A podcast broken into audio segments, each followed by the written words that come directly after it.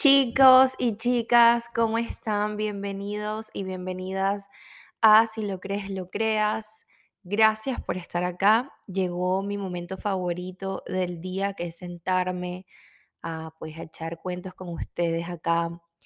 Eh, ya lo, han- lo saben desde hace mucho, este proyecto es uno de mis proyectos favoritos y quizás es porque simplemente me siento acá a expulsar ideas y ustedes lo escuchan en la comodidad de su hogar, haciendo cardio, en el estacionamiento de su casa, en tráfico, en donde sea. Es una forma muy linda de conectar con ustedes. Además que estoy muy contenta porque me han llegado varios mensajitos a través de mi DM en arroba comienzo el lunes de chicos, de hombres diciendo que me han conseguido por Spotify y que han escuchado algunos episodios y les ha encantado. Y es súper cool eh, que ahora el género masculino se interese de este tipo de temas que yo hablo acá.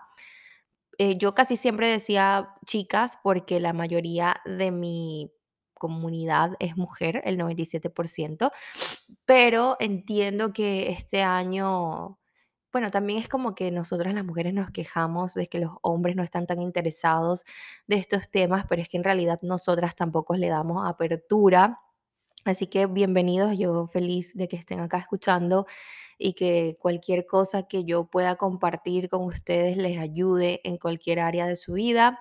Y gracias también por ser valientes y escribirme en mi DM, que qué lindo, qué cool. O sea, de verdad, cada vez que me escribe un chico que solamente es para colocarme como, hey, muchas gracias por tu episodio tal, me sentí demasiado identificado o me ayudó en ciertas cosas. Es lindo que de verdad puedan mostrarse vulnerables de esa forma y que no sientan pena o vergüenza de que porque están escuchando un podcast de crecimiento personal o espiritual o lo que sea, eh, se sientan como que juzgados o con, con pena. Así que aplauso para ustedes desde acá, desde mi casa y gracias de nuevo.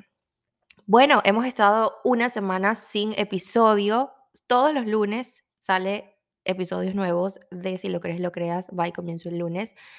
Em, trato de grabarlo como por lo menos un día o dos días antes del día de que se publica, porque mis episodios no son programados, no son planificados. em, la mayoría del tiempo lo que hago es, eh, dependiendo de cómo yo me vaya sintiendo en la semana o cosas que me estén pasando, las comparta. Y justamente este episodio es uno de esos. Yo pensaba en compartirles un episodio la semana pasada acerca del protocolo cinco por cinco que hice, que si me siguen en Instagram saben que hice un protocolo de jugos de zanahoria, cinco jugos de zanahoria por cinco días del doctor Ludwig Johnson.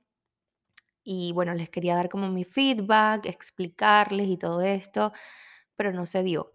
Y justamente yo esta semana dije como que, bueno, este, esta semana, el podcast del el lunes que viene, se va a tratar de eso. Pero no, al final lo cambié de tema y vamos a hablar de mamá, de la relación con mamá. Ayer justamente fue el Día de la Madre y mm, bueno, yo siempre tengo como que un tema con este día y quise hablar sobre esto. eh, casi siempre, ya tengo cinco años en redes sociales y los cinco años que me ha tocado Día de la Madre, les comparto como un escrito y les comento cosas sobre mi relación con mi mamá, que la verdad no me da nada de pena contarlo, no me da vergüenza. eh, y muchas de ustedes me, escriben diciendo como, hey Isa, ¿cómo, me encantaría que hablaras un poco más de esto o cómo me encantaría que compartieras con nosotras herramientas que te sirvieron para ayudarte como a alivianar un poco la relación con tu mamá. Y bueno, quise hacer este episodio como darles updates. En el episodio, no recuerdo qué episodio es, pero hay un episodio más abajo donde hablo, donde que se llama Mi mamá y yo. Ese episodio lo hice con mi amiga Génesis, que justamente las dos en ese tiempo estábamos hablando un montón acerca de la relación con nuestras madres y yo quise hacer un episodio compartido porque es cool también tener como que otras opiniones en otros, en otros lugares, porque las dos estábamos en relación con mamá en un lugar muy diferente y yo vengo ya trabajando con esto desde hace tiempo y pues compartí con Génesis ese episodio que me gustó un montón. Pero en este episodio voy a estar yo sola a- compartiéndoles un poco más, abriendo un poco como que mi alma y compartirles eh, acerca de cómo ha sido todo este tránsito de, mm, de entender a mi mamá sin ser yo mamá, porque es algo bastante mm, como tonto o un poco de desvalorar a nuestras madres en decir que nada más las vamos a entender solamente cuando seamos mamás. Creo yo que no tiene que ser el caso. Yo creo que mientras más adultas y mientras más seamos responsables, más conscientes, estemos más presentes y hayamos hecho un trabajo, bueno, estemos haciendo un trabajo diario por nosotras, nos da la oportunidad de aprender, entender y comprender más a nuestra figura materna. Y pues justamente esto es lo que vengo a compartirles. Mi mamá, ya saben que fue mamá joven, fue mamá a los 21 años, yo fui su primera hija. Por lo tanto, siento que las dos crecimos al mismo tiempo. Yo siento que eh, bueno, hoy siento eso, que yo nací y mi mamá era una niña todavía. De hecho, yo me voy hacia atrás y me recuerdo a mí, a mis 21 años, y pues, wow, no sé cómo lo logró. Y de hecho, ayer en un parte de mi escrito pongo como nadie lo hubiera hecho mejor, porque de verdad, a los 21 años, no creo que tengas la madurez total para encargarte de una personita nueva que viene de ti y pues es tu responsabilidad, tu cargo y no hay devolución. Pero bueno, mi mamá me tuvo a los 21 y mi papá fue un hombre, es un hombre, porque todavía está con nosotros en esta tierra, que, que bueno, también inmadurez, este, cosas de que crecer él profesionalmente, laboralmente, estuvo muy ausente en mis primeros años de vida o mientras yo estaba pequeña. No estuvo ausente físicamente, pero sí estuvo ausente en temas de ayudar a mi mamá conmigo y por eso yo estuve como de casa en casa. Yo a mí me cuidó mucha gente en toda mi niñez, como hasta los nueve años, que me cuidó mis tías, mis primas, vecinas de mi mamá, mi abuela me cuidó una temporada. Entonces yo no solamente tengo en mi inconsciente información de mi mamá, sino que también de un montón de mujeres que eh, yo estuve en su vida en una edad muy importante que es de esa edad de uno a 8 o 7 años, que es cuando tú vas guardando esa información crucial para tu vida adulta. Entonces yo estuve con un montón de personas y un montón de familias metiendo, integrando en mí eh, información que quizás no creían en mi casa. En fin, pasé por un montón de casas de cuido, de cuidado. Y yo extrañaba tanto a mi mamá todo el tiempo. Yo de- de- recuerdo tipo esperar que contaba las horas literalmente para que mi mamá me fuera a buscar. Gracias a Dios tuve cuidadoras muy especiales. La mayoría eran mi familia, tipo mis tías, eh, mis primas mayores. Y aunque yo me sentía en familia, no era mi mamá.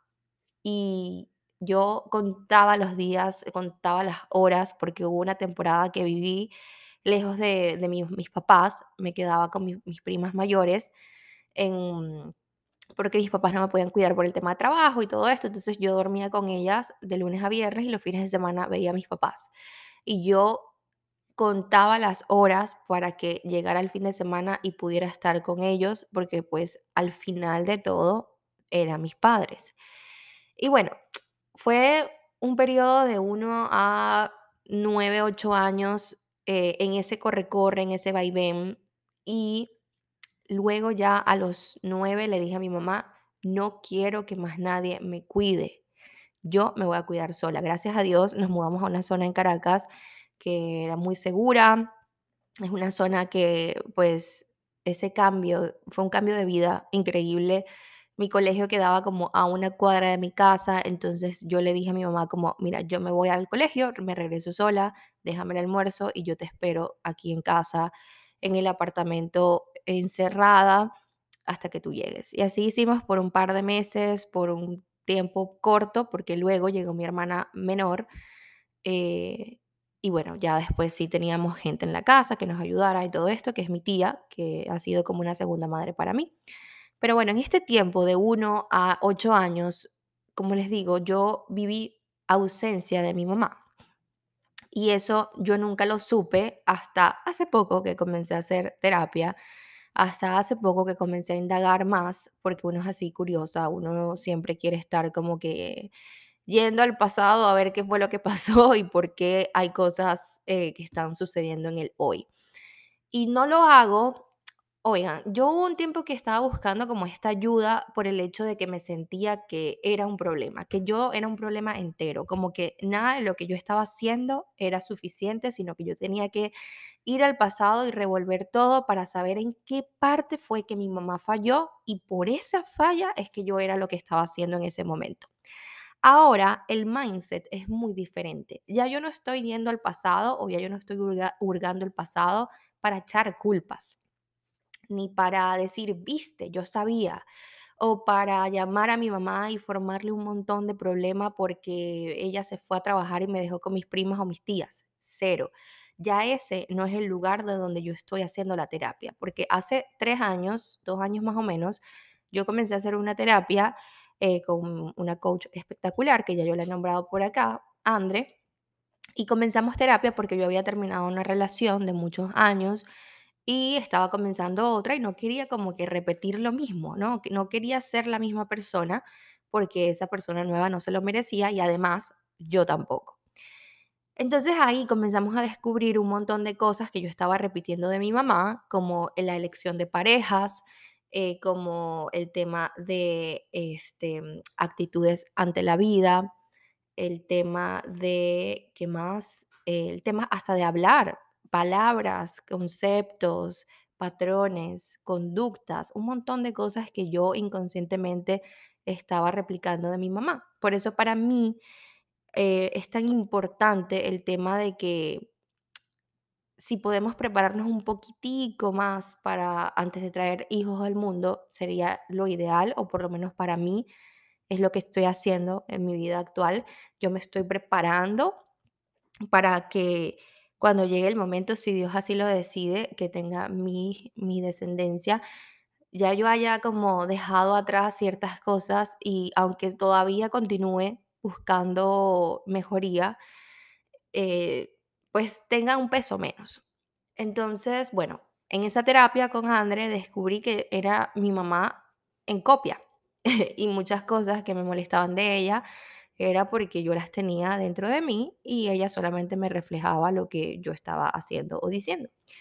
Entonces esa terapia fue espectacular, duré un año haciéndolo, fue bastante duro, fue muy heavy porque es como que cuando te das cuenta que tus padres no son esos esos grandes héroes que tú crees, sino que simplemente son humanos. Son una persona común y corriente como tú y como yo, tratando de entender la vida como tú y como yo.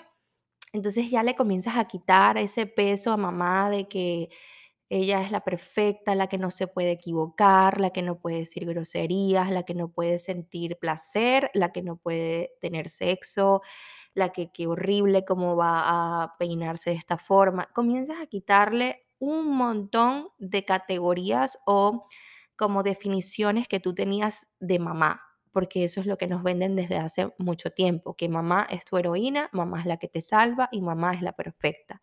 En realidad no es así.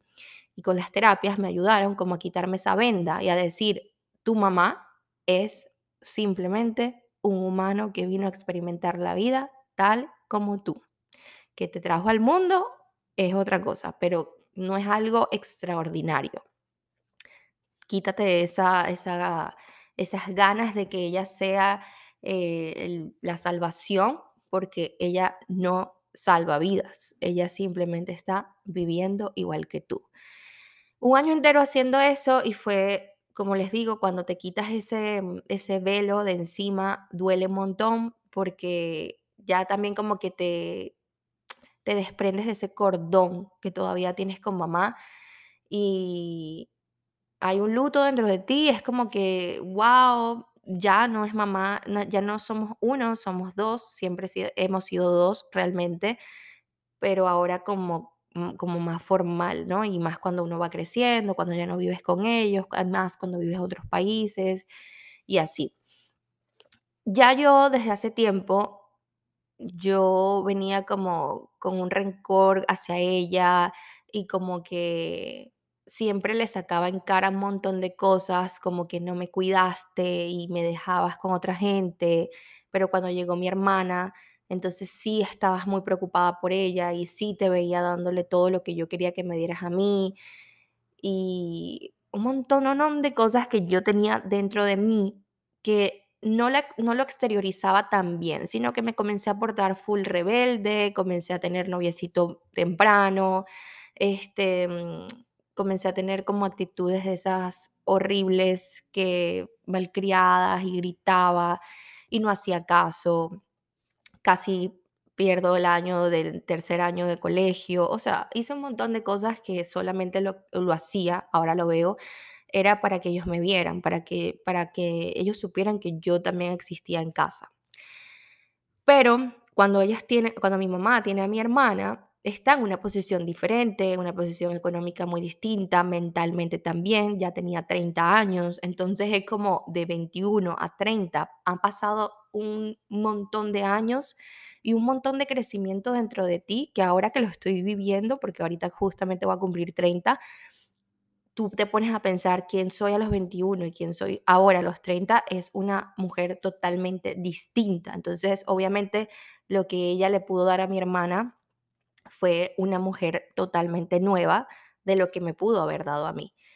Y cuando yo veía todo eso, me daba tantos celos y tanta rabia que todo eso lo fui acumulando dentro de mí y no era contra mi hermana, era contra ella.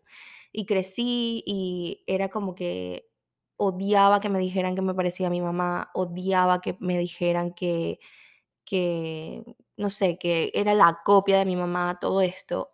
Y ya luego, cuando estoy lejos de Venezuela, es que me comienza a caer el 20 que sí, de verdad, me parezco un montón a mi mamá, tengo un montón de cosas iguales que, que, y, o sea, que hago, que digo, que pienso, y eso también lo descubrí gracias a la terapia que les dije que comencé a hacer hace más o menos unos 2 3 años, y es ahí cuando ocurre todo esto, que se cae el velo y comienzo a ver a mamá como humana, como mujer.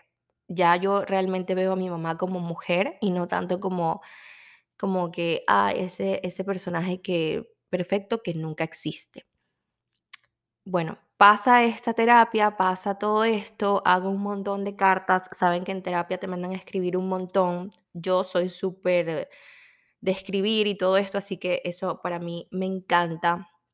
También el tema de distancia ha sido clave para mi sanación, para curar mis heridas, heridas que fueron ocasionadas de manera inconsciente, nunca fue, esto siempre lo quiero aclarar y siempre se lo digo a ella de vez en cuando cuando hablamos, porque estos temas no los hablo mucho, porque ella no los va a entender, ella, ella no, no entiende, más bien como que se medio burla y me dice, Conchale, es que si hago, te causo una herida, si no hago, te causo otra herida. Entonces, ¿qué, qué hago? y yo lo que hago es simplemente reírme porque hasta yo a veces lo pienso, ¿no? Como que, wow, a veces uno es como que no sabe qué hacer porque de cualquier forma le vas a causar alguna molestia a la otra persona. Y bueno, pasa todo este, este tiempo y comienzo a hacer como las paces de que siempre voy a estar o voy vamos a pensar muy diferente, mi mamá y yo. Siempre vamos a ver la vida distintísima.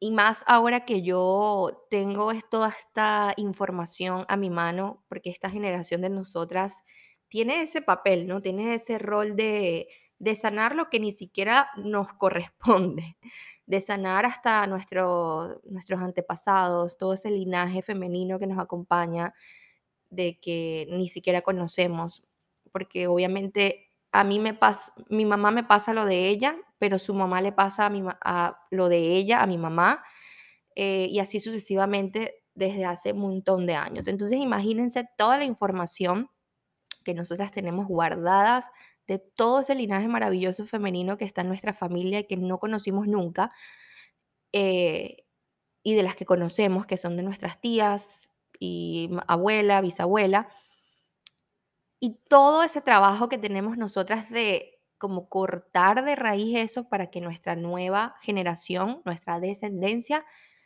ya no tenga que lidiar con eso, sino más bien con algo nuevo, ¿no? O sea, obviamente al ser mamás vamos a pasarles heridas y traumas y cosas inconscientes y sin querer, pero que ya no siga siendo la ola que viene desde hace años atrás. Eso es lo que nos está eh, pidiendo la vida que hagamos nosotras hoy, como tú tienes esa, esa oportunidad, tú tienes como el papel de, mm, vamos a ponerlo entre comillas, de salvar esa, ese linaje femenino para que tu nueva generación o tu descendencia no tenga que lidiar con todo esto que estamos lidiando nosotras. Más bien ellos van a lidiar con cosas nuevas y bueno, ya ellos verán cómo harán, ya eso no es nuestro problema, pero por lo menos hoy en el presente siento que sí es mi responsabilidad como no repetir lo que, lo que por años está haciendo mal a mi familia y tanto a las mujeres, más que todo las mujeres, porque en mi familia es la mayoría mujer.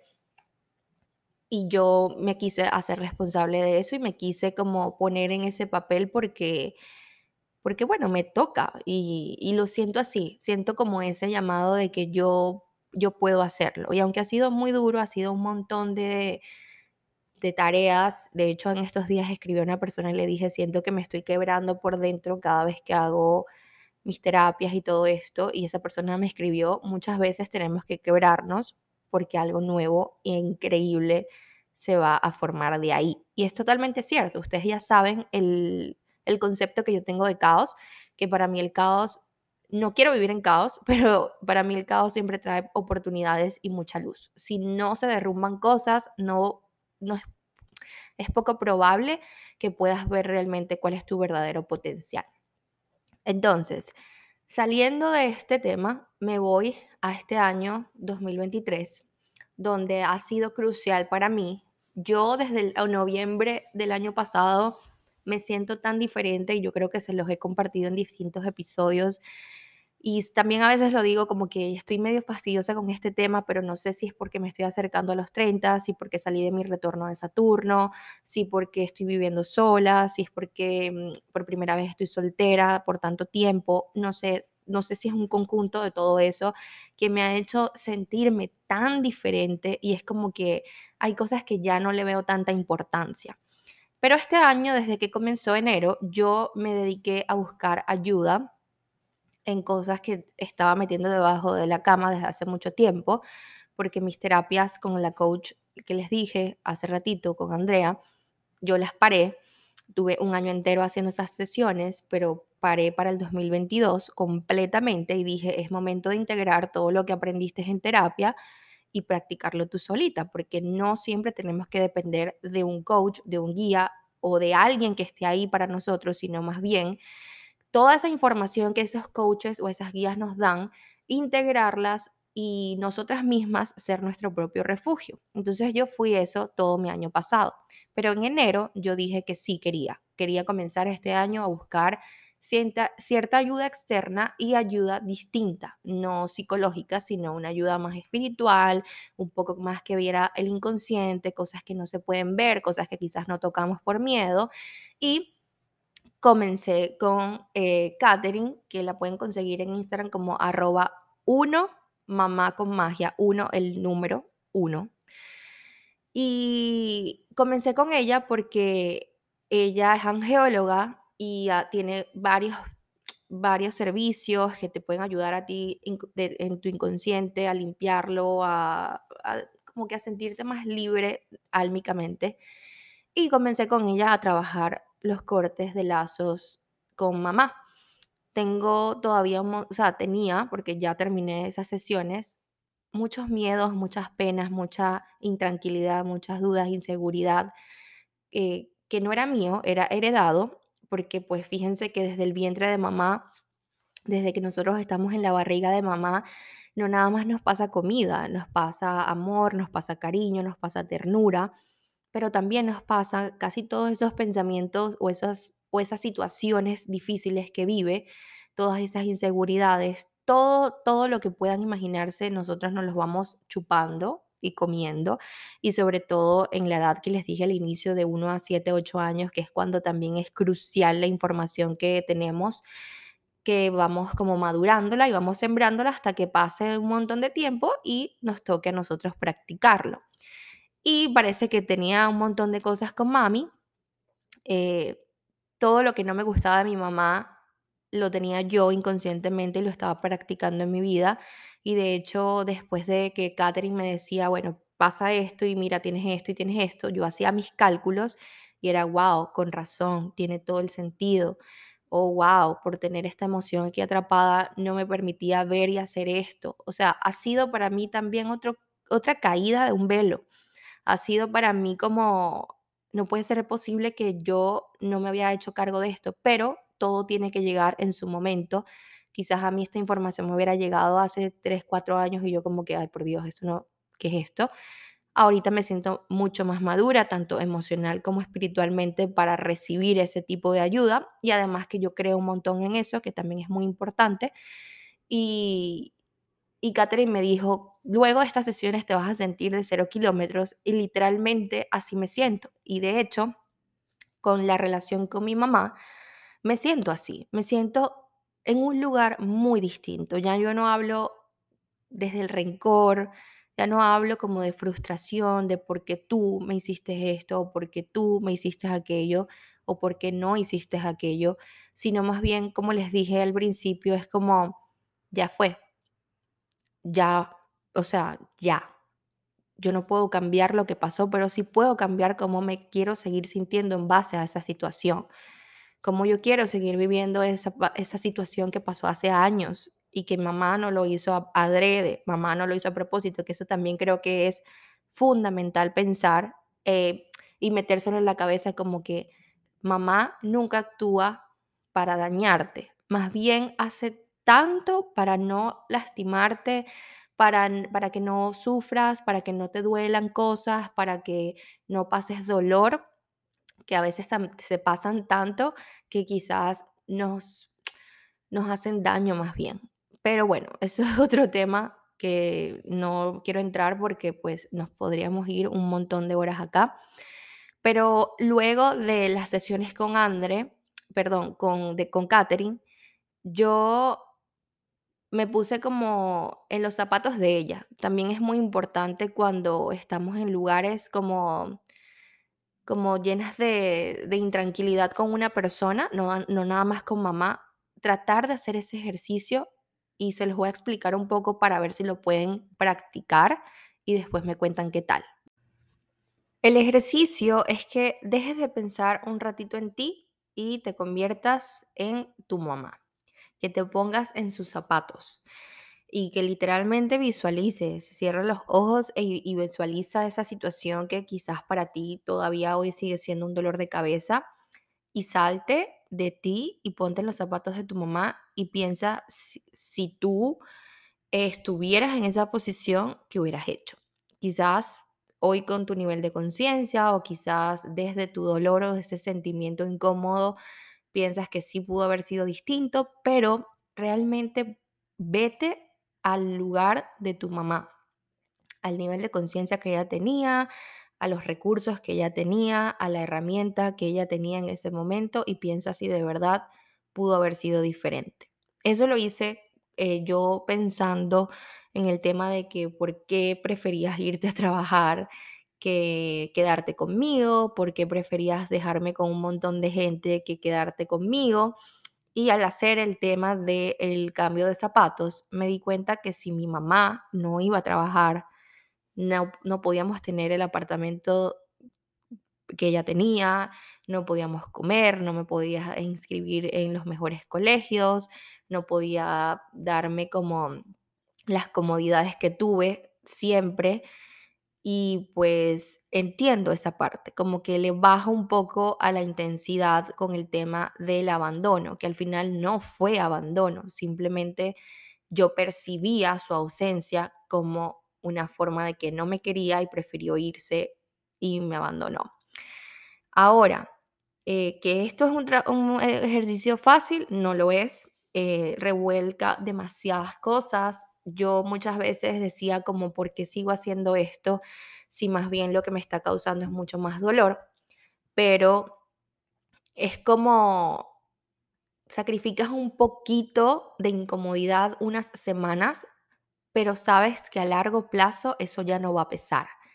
Y para mí ha sido una de mis mejores, eh, no sé, objetivos de la vida, entender a mi mamá sin yo ser mamá. ¿Por qué yo tengo que esperar a quizás tener 40 años o no sé cuándo la vida me vaya a ser mamá? O quizás no soy mamá. ¿Y por qué tengo que esperar a que suceda esa situación específicamente para yo darle valor, para quererla, para comprenderla, para darle mérito? Entonces creo que no sería justo ni para mí ni para ella yo esperar una situación para poder darle su mérito y valor. Por eso yo decidí, sin ser madre, hacer este trabajo y además bajarme un poquito, ponerme en mi lugar, porque creo que nos pasa un montón esto a las hijas, más que todo, eh, de esta generación, que nos sentimos como la máxima autoridad, ¿no? Nos sentimos como las que sabemos todo, la que como tenemos un montón de herramientas hoy, las mamás son las chiquitas y nosotras somos las grandes, la que todo lo sabemos. Y en realidad es parte importante para mantener una relación mamá-hija saludable, es que cada quien adopte su lugar. Mamá arriba o mamá adelante y yo en mi puesto. Mamá es la que sabe, mamá es la que manda. Eh, esto es literalmente, ¿ok? No estoy diciendo que tienes que hacerle caso a tu mamá, aún teniendo 40 años, viviendo sola y, y, y pagando tus cosas. Lo que estoy diciendo es que a mamá hay que guardarle un respeto y hay que guardarle como un lugar especial, como que no es cualquiera, es tu madre. Y así sea solamente en tu mente que pase esto, porque pues hay situaciones donde mamá ni siquiera está en nuestras vidas, por sean las causas que sea, pero esto en tu mente debería ser así, como tú respetar el sitio que ocupa ella en tu vida para que tú puedas como fluir con la tuya. Cuando intentamos ser las mamás de nuestras mamás, cuando intentamos eh, mandarlas y que ellas actúen como nosotras nos gustaría que actúe, ya ahí estamos cruzando una línea que creo que se desbalancea todo nuestro árbol genealógico y además en nuestra mente también causa mucha molestia y para ellas también. Entonces es como cuando estás en pareja. Cada uno de nosotros en nuestra pareja, en nuestra sociedad, cumple un rol. Em, cada uno de nosotros tiene un trabajo. No es que tú vas a hacer el trabajo del hombre y el hombre va a hacer tu trabajo cada uno de nosotros tiene algo de, naturaleza que nos corresponde. Entonces, cuando uno le quita ese lugar de cierta manera u otra, suceden conflictos, problemas, no sé, como que se desestabilizan cosas. Entonces, lo mismo pasa con nuestras madres. Mamá es mamá. Ese título nadie nunca se lo va a quitar. Y una de las de otros de los ejercicios que hice yo para bajarme un poquito de la nube y sentar los pies en la tierra es como tú eres la pequeña, tú eres la que no sabes, tú eres la que vino a este mundo a aprender de ella y aprender del mundo. Ya cuando te toque a ti con tus hijos, ya esto es otra historia, pero por ahora ella es la que sabe, aunque quizás no sea en la realidad, en tu mente debería ser de esta forma. Así yo le quité un montón de peso a mí como hija, porque también sentía que, que debía como, como que a cierto punto los roles se cambian y como que yo sentía que yo tenía que velar por ellos cuando en realidad no es así. Yo tengo que velar por mí, tengo que trabajar en mí para yo poder desde ese lugar lindo, lleno de amor, ayudarlos a ellos, a ellos con lo que es posible. con lo que esté al alcance de mi mano, no sacrificarme a mí, ni porque tú me trajiste al mundo, tú me debes estar, no, no, no, esto, esto no funciona de esta manera. No hay, no hay nada que deberle a nadie, no hay algo que yo le deba a mi mamá, no hay nada que yo pueda ofrecerle, no más que mi propia felicidad, que ella me vea a mí feliz haciendo lo que me gusta, que me vea tranquila, saludable, sana, que me vea pues con gente que me quiera.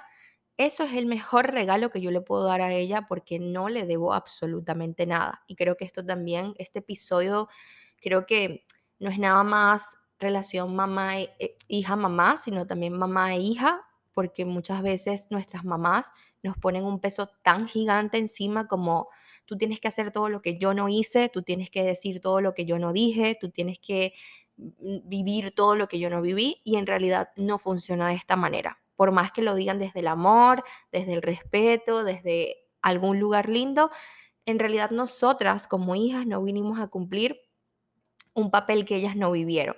Nosotras vivimos a vivir nuestra propia experiencia y puede, puede parecerse a lo que ellas que hicieron vivir o puede ser totalmente todo lo contrario y está bien. Eso también es parte fundamental de una relación saludable con mamá, entender que cada una tiene sus decisiones y elecciones y cada una, sea lo que sea, vino a vivir lo que le tocó vivir. Eso es en roles de pareja, esto es en roles de trabajo, en todo. Porque también se puede mezclar un montón de que uno se siente culpable por no haber seguido lo que mamá quiso para mí o para nosotras y eso es un peso que es bastante heavy de quitar. A mí no me pasó, eh, pero sí hubo muchos comentarios en mi infancia y en mi niñez que mi mamá siempre me decía eso, como que tú tienes que hacer lo que yo no hice y tú no te puedes casar tan joven y tienes que vivir y revivir y bla, bla, bla. Y a mí me chocaba un montón porque es que ella nunca me preguntaba qué, qué te gusta hacer o qué quieres ser, sino ella imponía cosas. Y era como medio estresante, pero como les dije, yo era la oveja negra, la rebelde, y yo siempre hacía lo que yo quería, entonces como que en mis acciones y decisiones no me afectó, pero en mi mente sí y crecía con esa, con esa mentalidad de que no estaba haciendo feliz a mi mamá, no la estaba haciendo sentir orgullosa y eso me quemaba por dentro literal y eso fue algo también que trabajé en terapia y ya, ya estoy bien con eso, como que mis acciones no deberían de, de, de ser solamente para alegrar a otros, sino más bien alegrar a mí misma. Y esto no nada más me pasó con mamá, sino también lo traspasé a parejas, como que hacía cosas solamente para que me vieran o para yo pertenecer o que, o que me admiraran y en realidad era demasiado pesado seguir actuando de esa forma. Entonces, cuando yo les digo que mamá es la base de todos, de todo, es porque literalmente muchas cosas que pasan en esa relación o cosas que no, vamos, seguimos cargando con mamá no nos deja avanzar en áreas de nuestra vida que son sumamente importantes para nuestra evolución o nuestro, sí, nuestro desempeño en la vida como tal. Entonces, sí, eso es el update de mi relación con mi mamá. Yo me siento en un lugar muy distinto a cuando eh, comencé con todas las terapias. La verdad, todavía hay muchísimas cosas que, que me molestan, que no logro entender pero ¿saben qué? Ya no busco entenderlas o ya no busco cómo estar de acuerdo. Yo sé que nuestros padres ya tienen una edad que, bueno, yo siempre digo que la edad no es impedimento para cambios ni transformaciones, pero al conocer ya a mi ganado, como decimos en Venezuela, yo entiendo que quizás ella no está en un punto o no quiere eh, descodificar no quiere como soltar cosas que todavía, que sabe que todavía no, ya no van con este mundo. Entonces, antes de pelear, antes de discutir, antes de yo imponer, porque esto también me pasaba un montón, imponía mucho mi verdad, decidí dejar y soltar y es como que la gente viva como quiera vivir. mientras a mí eso no me afecte, eh, todo bien. Me afecta uno o dos días que hablo con ella y que, y que todavía tiene como que ese lenguaje tan escaso y que piensa como que todo lo malo y que se enfoca nada más en lo que no hay o, o todo este tipo de cosas que yo he venido trabajando un montón. Como que dejo que me afecte unas horas, pero ya al día ya como que ya se me olvida. Porque si me quedo enganchada y sigo con el problema y todo esto, más bien lo que voy a ocasionar es en mí una situación que, que pues me va a afectar. No, a ella no, a mí. Y como les dije, al final, todo lo que uno hace en la vida es para su propio bienestar. Y si para ti es tu bienestar es simplemente hacer distancia con mamá por algún tiempo mientras sanas y todo esto, pues hazlo.